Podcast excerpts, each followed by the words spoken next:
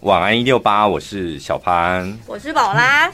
我最近真的好像付钱都很容易失败，是失败还是失忆？失败哦，那是什么意思？就是上次我们两个私底下不是买那个王天佑的可丽露吗？对。然后买完之后，你看都已经我们也哎，其实我们也不是私底下，我们是公然在节目中讨论，然后就就下定了，对，就买了。然后我就忘记给你钱，我是刚刚才想起来。然后那个赖瑞就是在那个团购那个烤盘，烤盘，你该不会也没付钱吧？我跟你讲，我真是个好客人，因为我自从下定了之后，我每天都在想说，应该是中秋节档期，所以出货比较慢。嗯，应该是。那哎，应该是今天会来了。哎，怎么还没来？好，应该是中秋节档期，一直到要放中秋节的前一天是礼拜四，嗯，我还没收到。Oh my God！我就打电话给客服，这样，我说怎么还没寄？这样，说潘先生，因为你的 Line Pay 没有付款成功。哦哦，那所以就是我要过中秋就寄来来不及。遇到这种状况，尤其那个是你是为了某个原因才买的东西，你会索性就取消订单吗？他就说如果没有重点是，我觉得人就是这样，所以客服很重要。你如果就在那个时候就说先生没有关系，那现在我帮你寄，嗯，但是中秋节可能不会到，但是还有优惠，你。就是再 push 我一下，对，我就会买。对啊，问题是他给我选择题。嗯，那不然你再想想看，然后之后要定，你跟我讲，或是加赖，然后我们一样给你那个赖瑞的那个优惠，这样。不要哎、欸，如果是对他这样一讲之后，就算了算了，就而且没买到，而且他说，那你考虑看看，然后说好吧，那我就考虑看看，谢谢你辛苦了。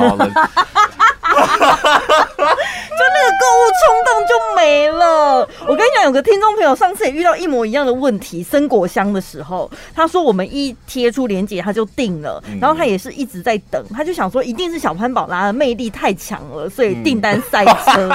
他一直等到团购的最后一天，他想说修固啊吧，然后他才上去检查订单，发现自己就是刷卡没成功。真的，我觉得有时候网络购物会这样哎、欸，因为你就 Line Pay 就是按按完密码之后，你就是可能手机你没有确认到，那你就觉得一定成功的、啊。所以我跟你讲，团购就是要每天都要 po IG，就是这个用意。我、哦、怕有些人一直提醒他，一直提醒他，一直提醒他，他说怎么还没来？去查查看好了。因为现在九月份中秋节档期过了，现在没有什么档期，那个收货速度应该是很快的。现在什么会延迟收货啊？什么多少是厂商骗你的？一定是他忘记忘记 key 你的单或什么的，真的啦，一定是客服骗你的啦。客服最会骗了，是没错，但是你公开这样子讲出来又更有公信力，我觉得 OK 会变多，就大家会很容易暴怒。就是、我是站在你们这一边的、啊，听众朋友。因为有一个听众朋友昨天也是传了一个一一个照片给我看的，真的也是哭笑不得。嗯，他说小潘这是怎么回事？嗯，然后我就想说什么意思，他就点了。他就那个照片就是一个纸箱，但是我原小图嘛，我看到就那个纸箱里面是蓝色的，嗯，然后我就点开一看，是天佑代言的益生菌，不是我的 Super Plus。什么？他买他明明是要买你的 Super Plus，结果他却收到了益生菌。对，益生菌。然后我就说，你跟厂商讲，你要的是小潘，不是天佑。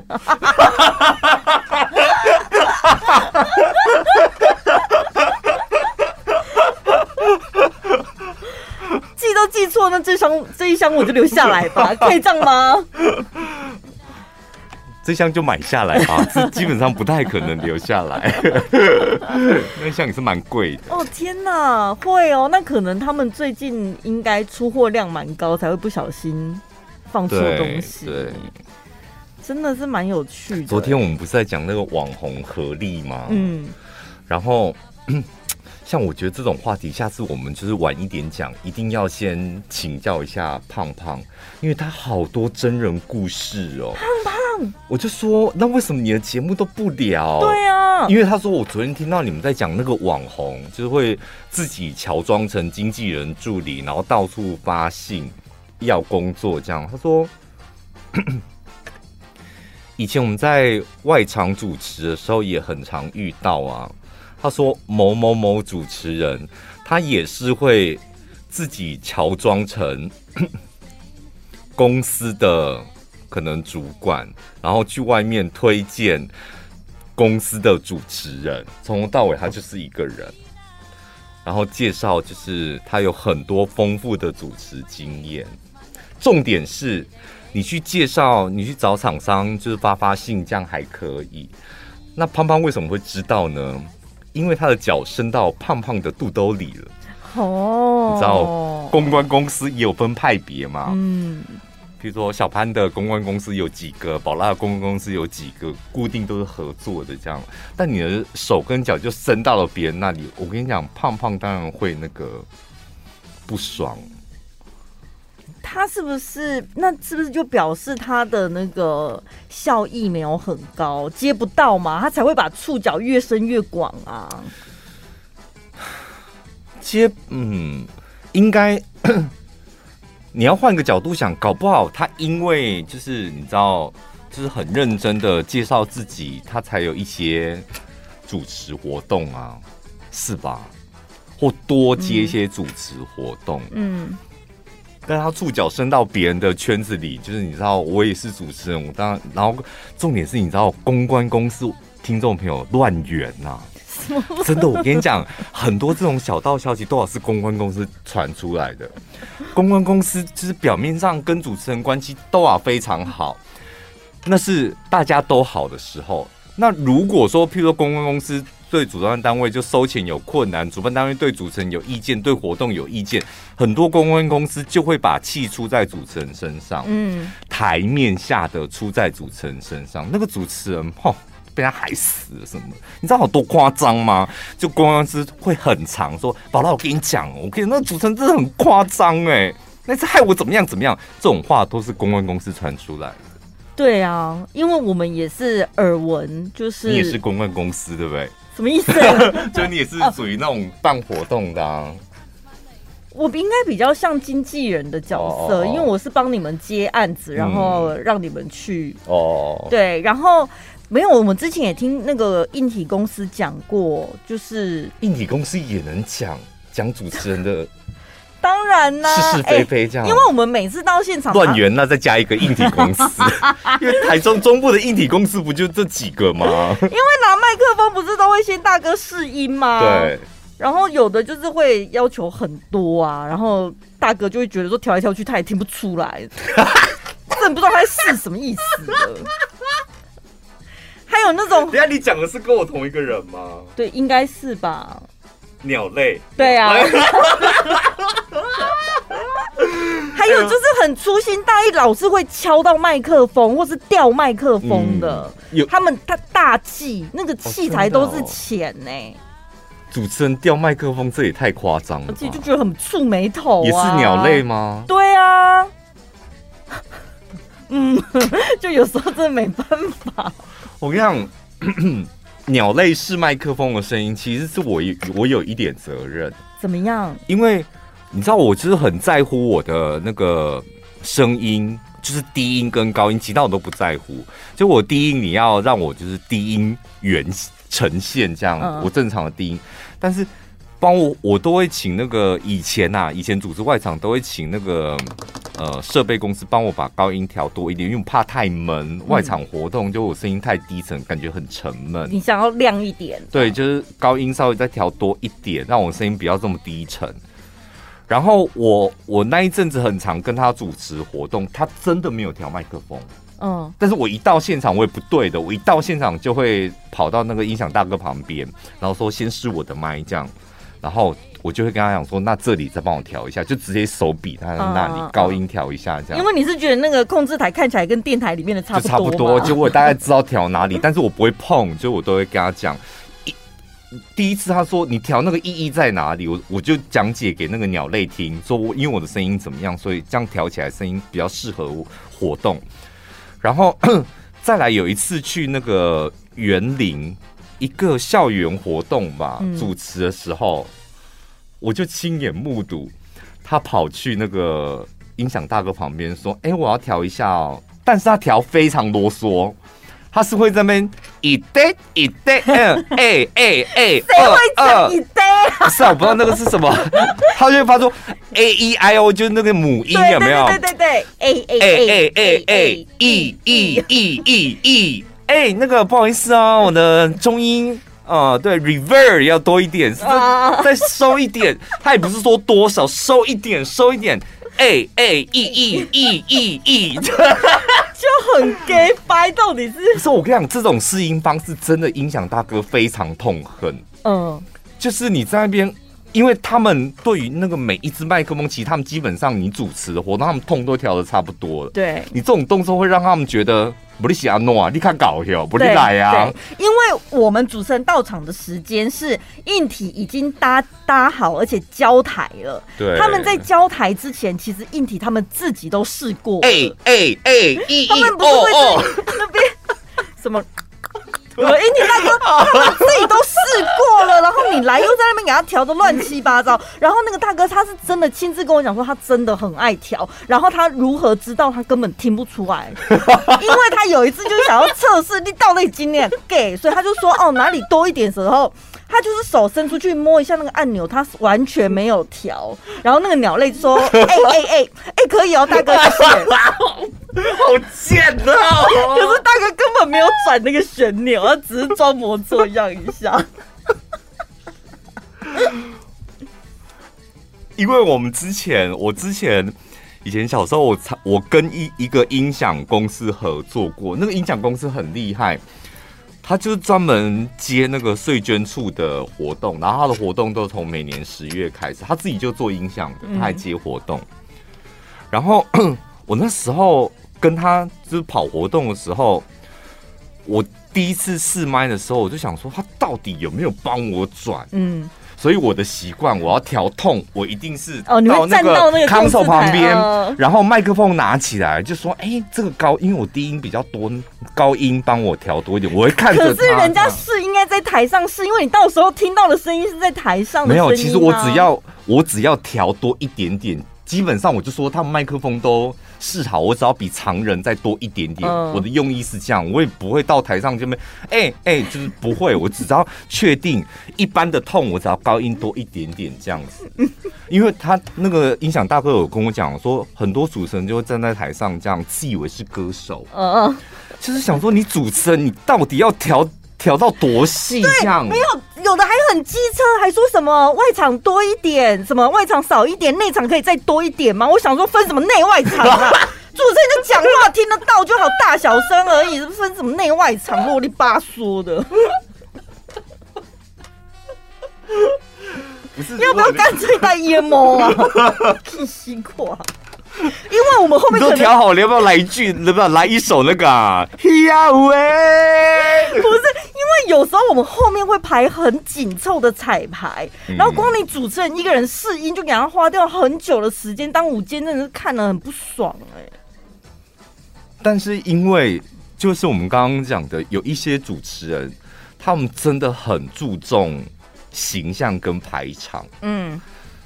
他就是上去的所有的行为举止，都是要告诉现场可能已经有你知道公关公司或主办单位或者或路过的民众，让他们知道说，哎、欸，我来了，然后我是一个专业的主持人，嗯、我对于这些妹妹嘎嘎我很要求。对，但这场戏也演太久了，就是适当就好，没必要拖那么久。我有一度，我有一度以为，就是是不是你们那个星座的人都很喜欢演这这一出戏？但我后来发现你又不会，嗯，就不吃牌面。就我我那时候以为，就是想说，会不会是天秤座的？嗯，这样举例会太明显吗？就是比较吃牌面，就是很注重别人对他的评价或者是什么的。不知道，我觉得他太多了。你要说我完全不介意，也。我也没有办法，就是我跟你讲，我现在真的很想 call out 给有台的主持人，因为我跟你讲，他也很多讲了一个有关于胖胖的故事，胖胖就会很迷迷唧唧。那个鸟是谁？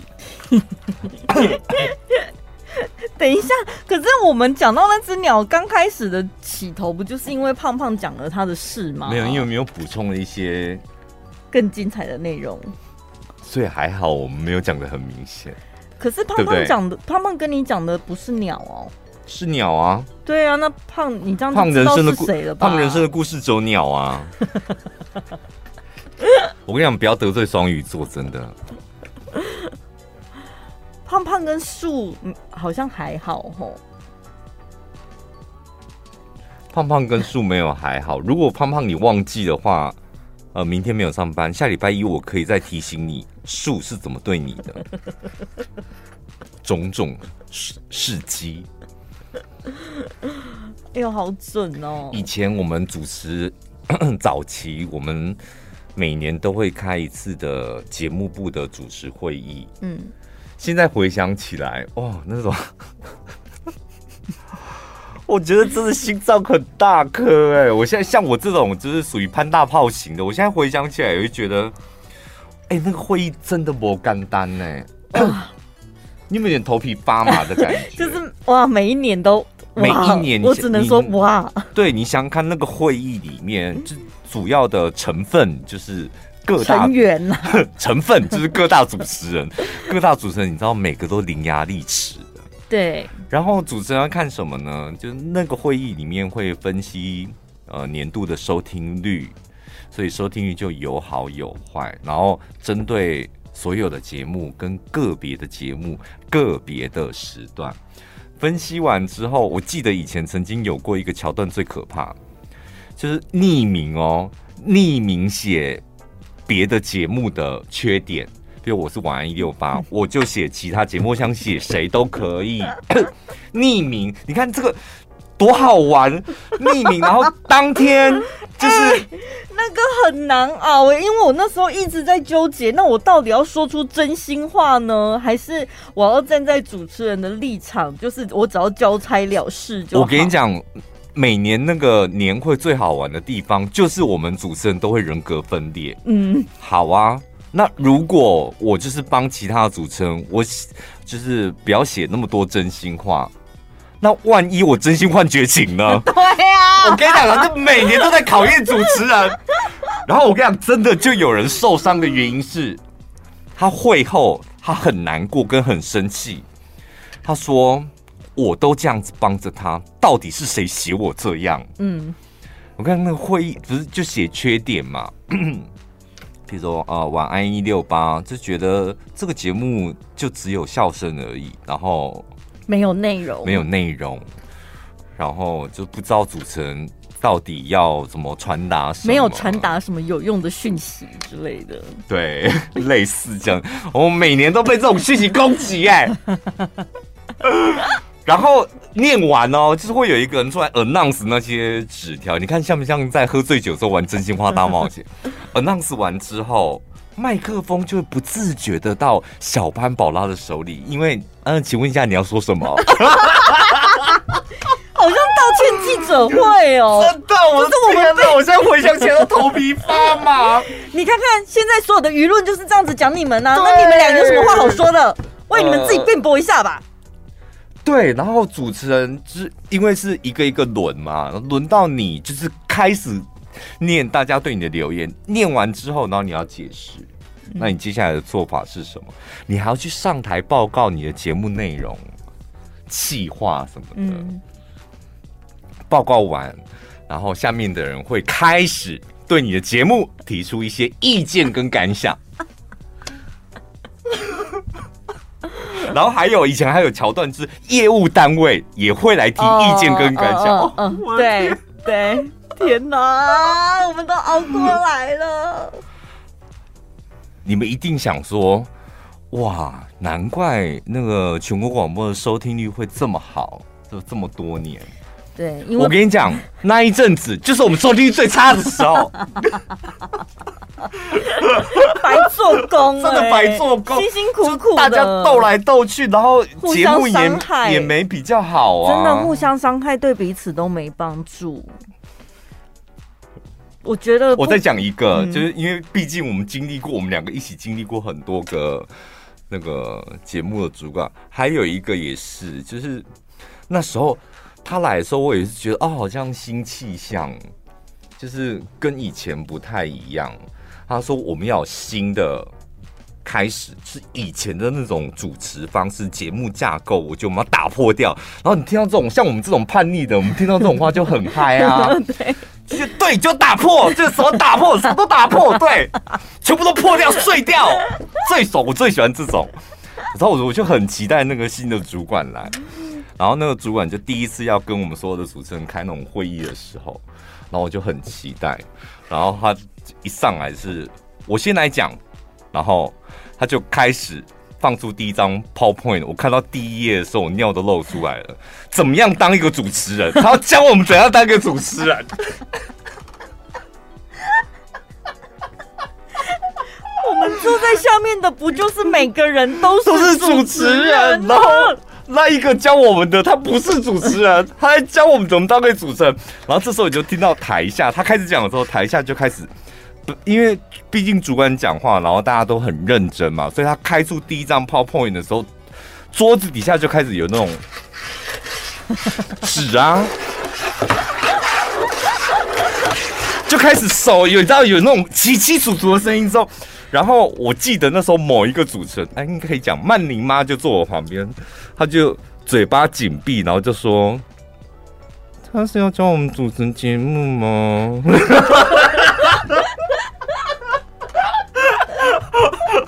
他这嘴巴闭起来，而且还能发出声，用腹语的方式。他知道叫我们主持节目吗？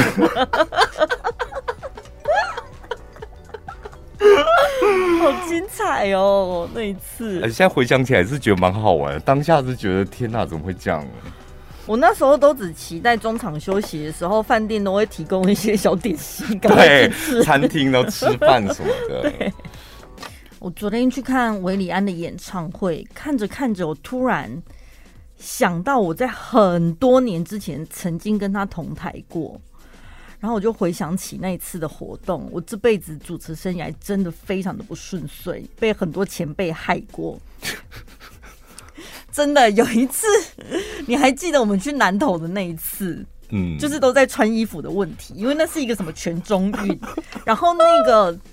前辈就跟我讲说：“哎、欸，你跟小潘去搭档主持，然后那个服装啊，就是因为它是一个运动会，所以穿休闲一点，运动风就好了。但大家知道南投体育场有多大吗？而且是全国什么中学运动会，全国哎、欸。然后我自己就真的……然后那天那时候还有还有那个很红的星光帮，对啊，徐佳莹他们的。嗯”嗯然后我穿的衣服就真的是很休闲，然后到了现场，主办单位看着我说：“嗯，那你待会会换衣服吗？” 我当时就想说：“嗯，哎，我跟他不认识哦，我可以一个人主持就好。”我当下真的有那种感觉。我跟你讲，这种事情不是只有一次而已，还有一次真的就是我跟韦礼安同台那一次，嗯、那是一个活动，一个展览。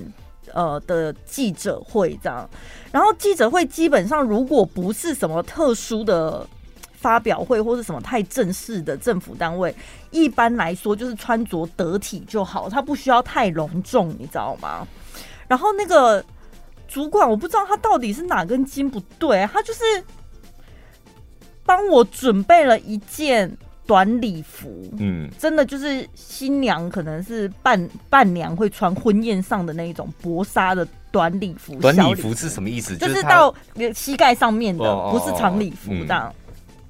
然后是平口的，这样露肩膀的那一种，就是很正式，有点像可以穿去颁奖典礼的那一种，很隆重。然后呢，他还帮我约了化妆师跟发型师，所以我很好哎，主办单位啊，就那个主管哦哦，就是球啊。然后呢？等下，你是说我们电台的主管不是？我还想说主办单位人也太好了。没有，没有，没有，没有，没有。然后他还帮我约了化妆师跟发型师。我真的一大早我就去化了个大浓妆，然后就帮我 set 然后卷卷头发。我那时候长头发，大概到肩膀这样子。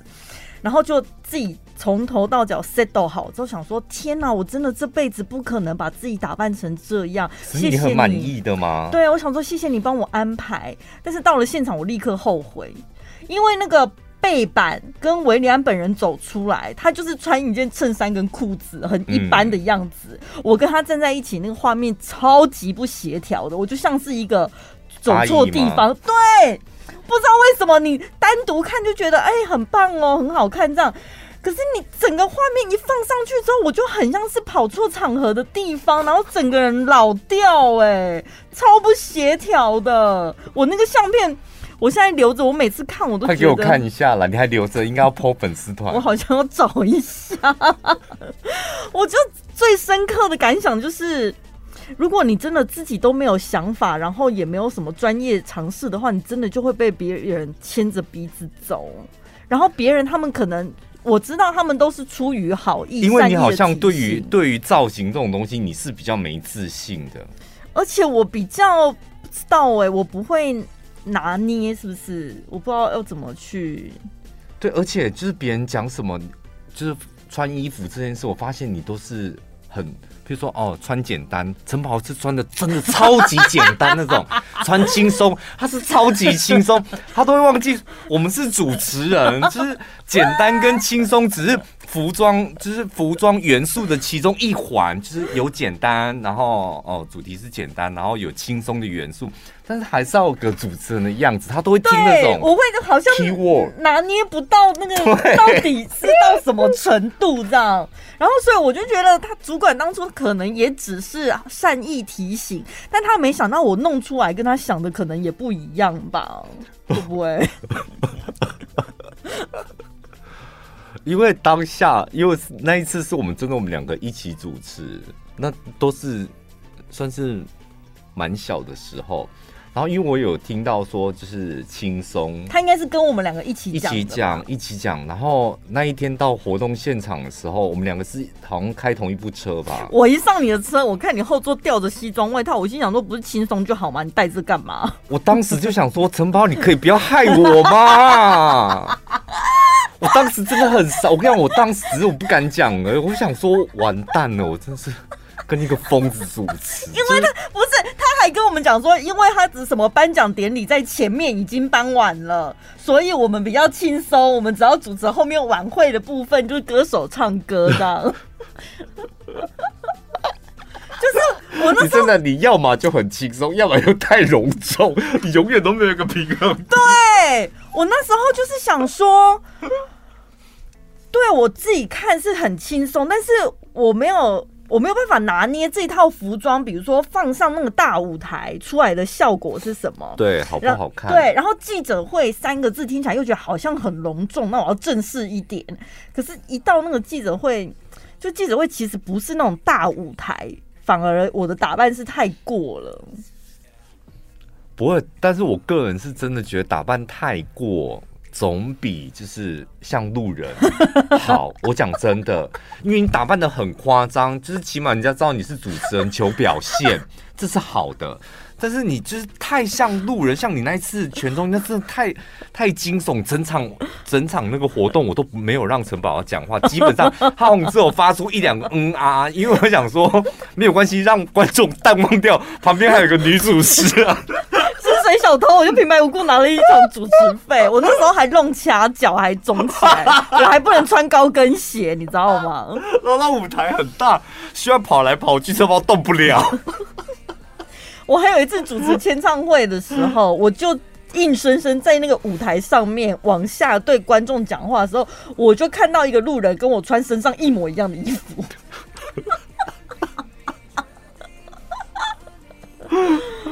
我觉得我现在应该慢慢的有进步一点了啦，只是想到以前的那种出糗的回忆，就觉得啊，天哪！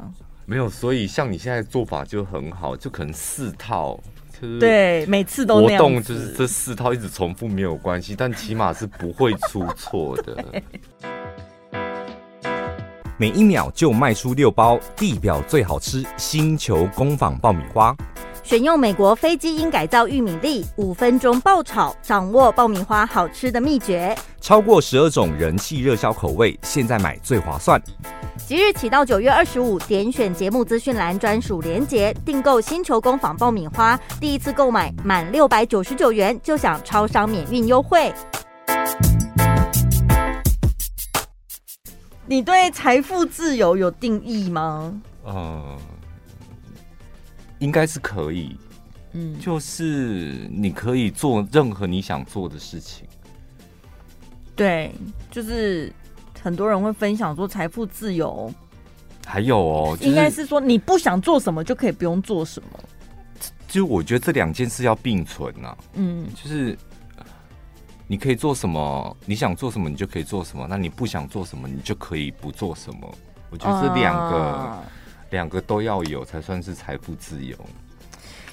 但有一些人他们是比较习惯把它具体化跟量化的。所以就有人说，如果你的年度开销，你有一笔储蓄金，然后这笔储蓄金呢是比你的年度开销还要多二十五倍。你的年度开销二十五倍的储蓄金，你有这一笔钱，然后再加上一间没有贷款的房子，嗯，这就是所谓的财富自由。好难哦，二十五倍！我光是要算出我自己的年度开销，我可能就要先花一段时间。而且年度开销，你有可能每年都不固定，对不对？其实你不用，你不用去算你年度开销，你一年存下多少钱，这样就好啦。你一年存下多少钱，那你扣缴凭单，你可以算出你一年赚多少嘛？那你就知道你的开销是多少钱啦。哦，然后要乘以二十五倍。对啊，不然你还要慢慢算啊。这个月买咖啡，这个。另外呢，有些人是把它具体化，就是财富自由的一个平衡表，看你现在目前是在第几段、第几个阶段这样。嗯首先，最初段呢，就是菜市场自由。你在菜市场里面自己想买哪一种菜就买哪一种，根本不用看菜的价格，自由咯。菜我菜市场自由自由，你有吗？有啊，差不多吧。对，我看我妈他们也是，就是菜市场自由的很。但是有靠腰算是自由吗？就是你买哦，一样买，但是你嘴巴会靠腰 啊，那叫贵呀啊，有腰修，但是还是会买。这种算自由吗？算自由啊！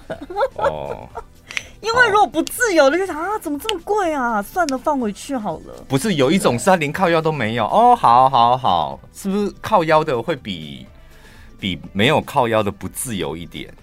不会，我觉得是一样，一样，只是个性比较拽而已，嘴巴坏了一点。第二个阶段是饭店自由。自己想去哪个饭店就哪个饭店，也不用看饭店的那个价格。对，嗯。但是你觉得？我觉得饭店价格有什么好吓人的？饭店自由跟餐厅自由，因为我我有点搞不清楚，他的饭店到底是睡觉的那个饭店还是都可以啦，都可以，你可以分嘛。你要分那么细，就来分细一点啊。还有路边摊自由啊，阳春面自由啊，小笼包类自由，就是要分就来分这么细啊。住饭店就是你去哪里住饭店，一个晚上一万块、两万块、三万块、五万块，你都没有。你都觉得还好，管他的无所谓。对，你想，而且饭店房型有分。我跟你讲，不见得，大部分人还是会看到钱。因为我有一个，我觉得他比我，他们家，他们整个家就是非常有钱。嗯，然后呢，最近要家族旅游。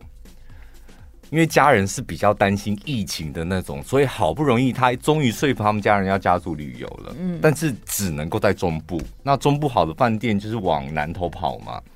挑来挑去之后，我就说，那我觉得我建议你们去抢抢看那个韩碧楼的 villa，这样。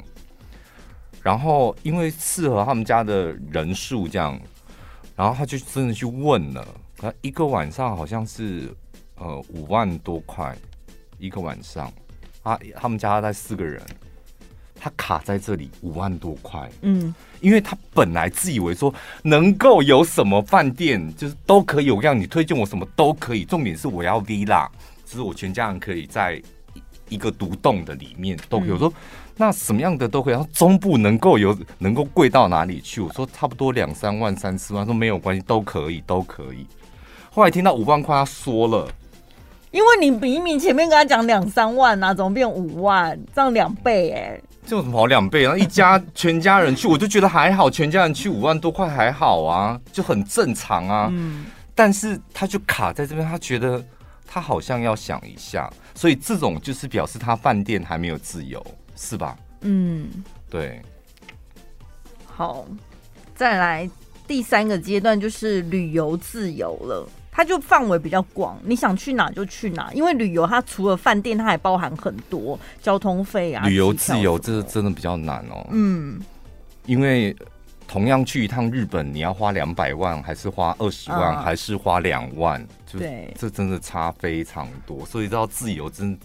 真的是要非常有实力的人，所以是不是无欲无求的人，他比较容易自由？因为我就是住那种青年旅社啊，然后搭联航啊，我现在去哪儿都可以，我可以环游世界，对不对？他是不是提早旅游自由了？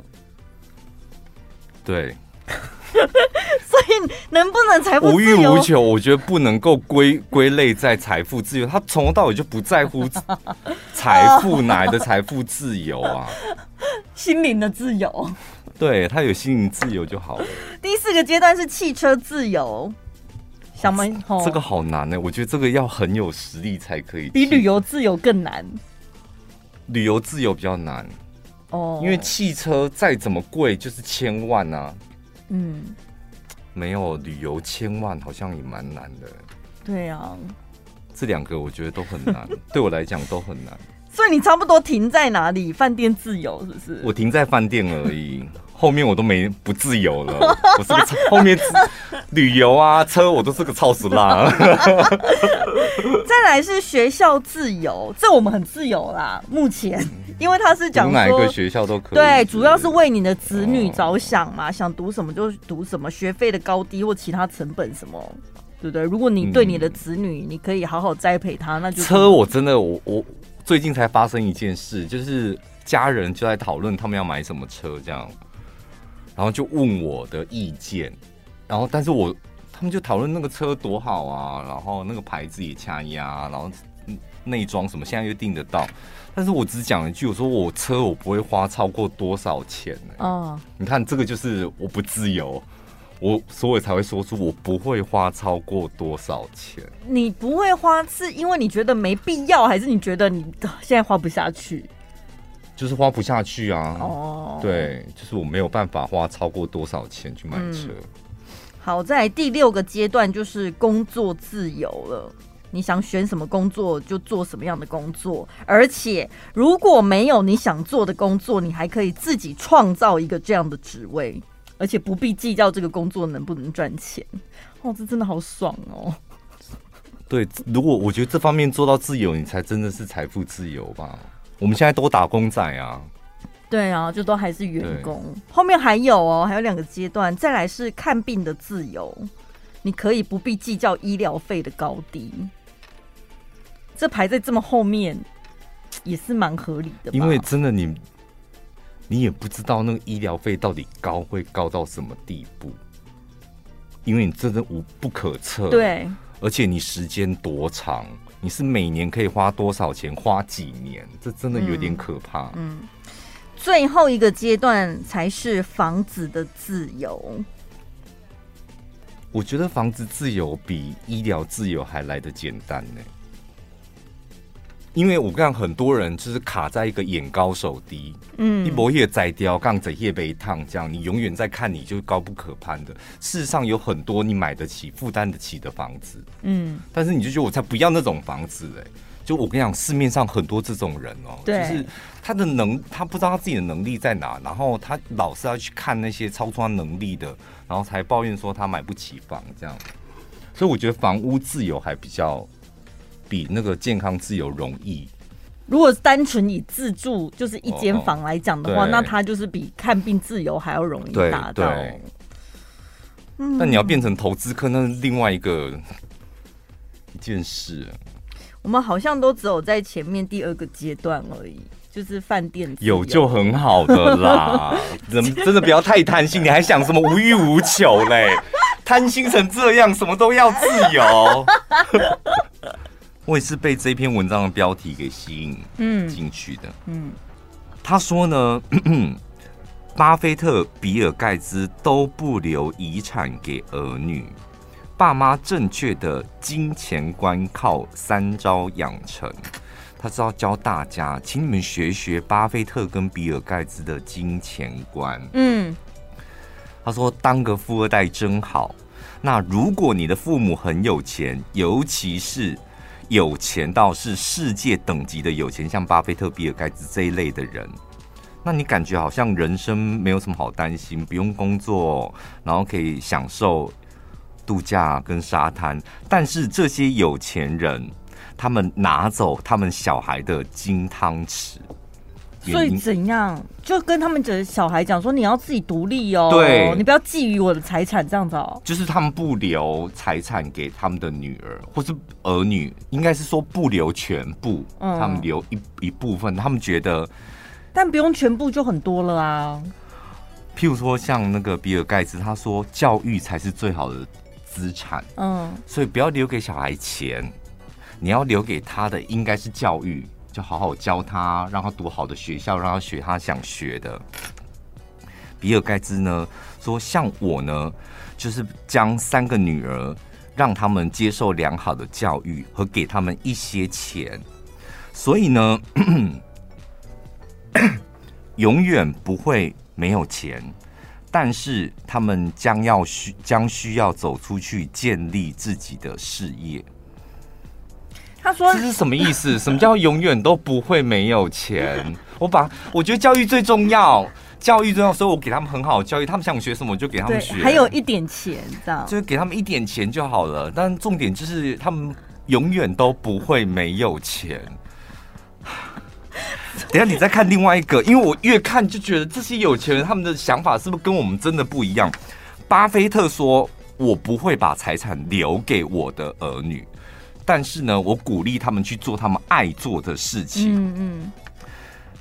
二零一四年，就是有人采访巴菲特，巴菲特希望三个，希望帮他们他的三个小孩各留下二十亿美元。所以呢，巴菲特说：“我百分之九十九的资产都会捐给慈善机构，我只留给我三个小孩，不是二十亿，是各二十亿美元。嗯。那为什么留二十亿美元呢？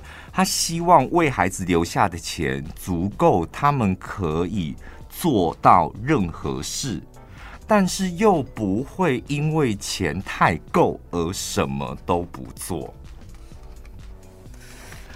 嗯，原来这就是有钱人。我我不留钱哦，百分之九十九都要捐，我只要捐，我只要给他们一点点就好了。因为做自己最喜欢做的事比钱重要太多，我只留二十亿美元。美元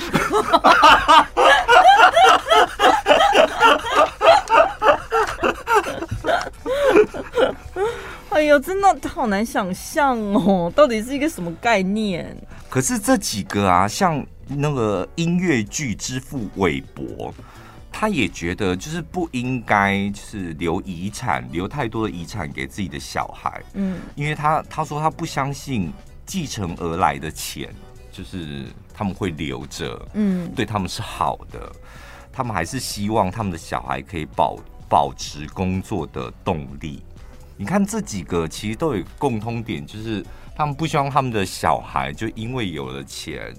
不工作，对，不追逐自己的梦想，然后不做自己爱做的事情，或者是甚至有些人是连自己喜欢做什么都还不知道。哦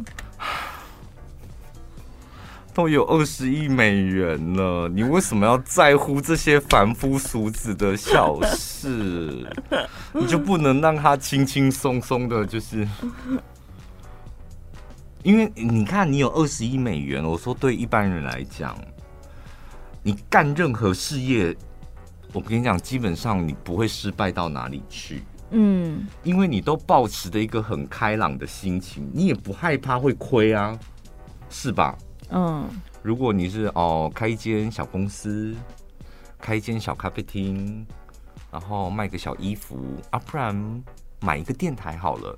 基本上你不太会，可以了啦，绰绰有余了，你都不太会。担心说啊，万一电台倒了，万一咖啡厅倒了怎么办？你不会担心啊？对，可是我觉得他可能要结合前面那个比尔盖茨讲的，你还是得要接受良好的教育，不然你一点尝试都没有，一点没有尝试，没有知识，然后钱乱花，乱开什么公司，做一些不会赚钱的，你还是很容易拢会下紧啊。那那个谁，那个 那个美国演员，我真的忘记他的名字。那个美国演员呢？他说呢，他一年就赚了四十亿是台币。嗯，一年他那时候大红，第一部电影红，第二部电影又红，所以戏约就一直来这样。然后他手头上的四十亿，他可以在五年就全部把它败光。嗯，败光之后呢，最后他还信用破产。然后四十亿败光之后，再加上他手头上的五间豪宅。全部都败光光，嗯嗯，就这样子，五年的时间。哎呦，是不是那个那个那个恶灵战警那个啦？不是不是，秃头。对对对对对。对啦，哎呀，他叫什么啊？我们小时候，我们小时候，后来他他也有爆出一个新闻，就是他招妓什么的。对，但是重点是后来他就是什么戏都接，然后他很快就把债务还清了啊。对，所以你要嘛一技之长是不是很重要？他会演戏嘛？然后他之前是买很多怪东西，他就爱收藏一些什么古堡、恐龙的头什么的。对对对，就是那真的就是因为太多钱一下子来，然后迷失了自己。对，所以他们讲的也不是说没有道理，只是。可能某一些句子就是又被人家断章取义。哎，你有幻想过，如果你有二十亿美元，嗯，然后你要做什么吗？谁没事会幻想这个啊？我常幻想。为什么？可是你要去哪里得到？你不是说你不赞成办不赞成做白日梦吗？你怎么会想这个？我跟你讲，像我们现在的办公室，我以前在很小的时候，不是很小的时候，刚回来台中的时候，我就有幻想过，嗯。就是，我就就觉得以前我们的办公室啊，就比较老，然后我就觉得我们应该搞不好有机会会到一个大楼，然后那个大楼会有大片落地窗什么的，嗯，然后我会有一个，然后以前我就幻想我会有一个独立的办公室，嗯，你还记得以前我们在小房间的时候吗？哦，就那个小房间的时候，然后大片落地窗，你看幻想是会成真的，我觉得好像就是。你的意念很清楚，然后它可能让你工作更有动力吧。工作上的的幻想啊，不是一些其他有的没有的。嗯嗯，对，像我一天到晚以为自己会中乐透，这种就不适合，对不对？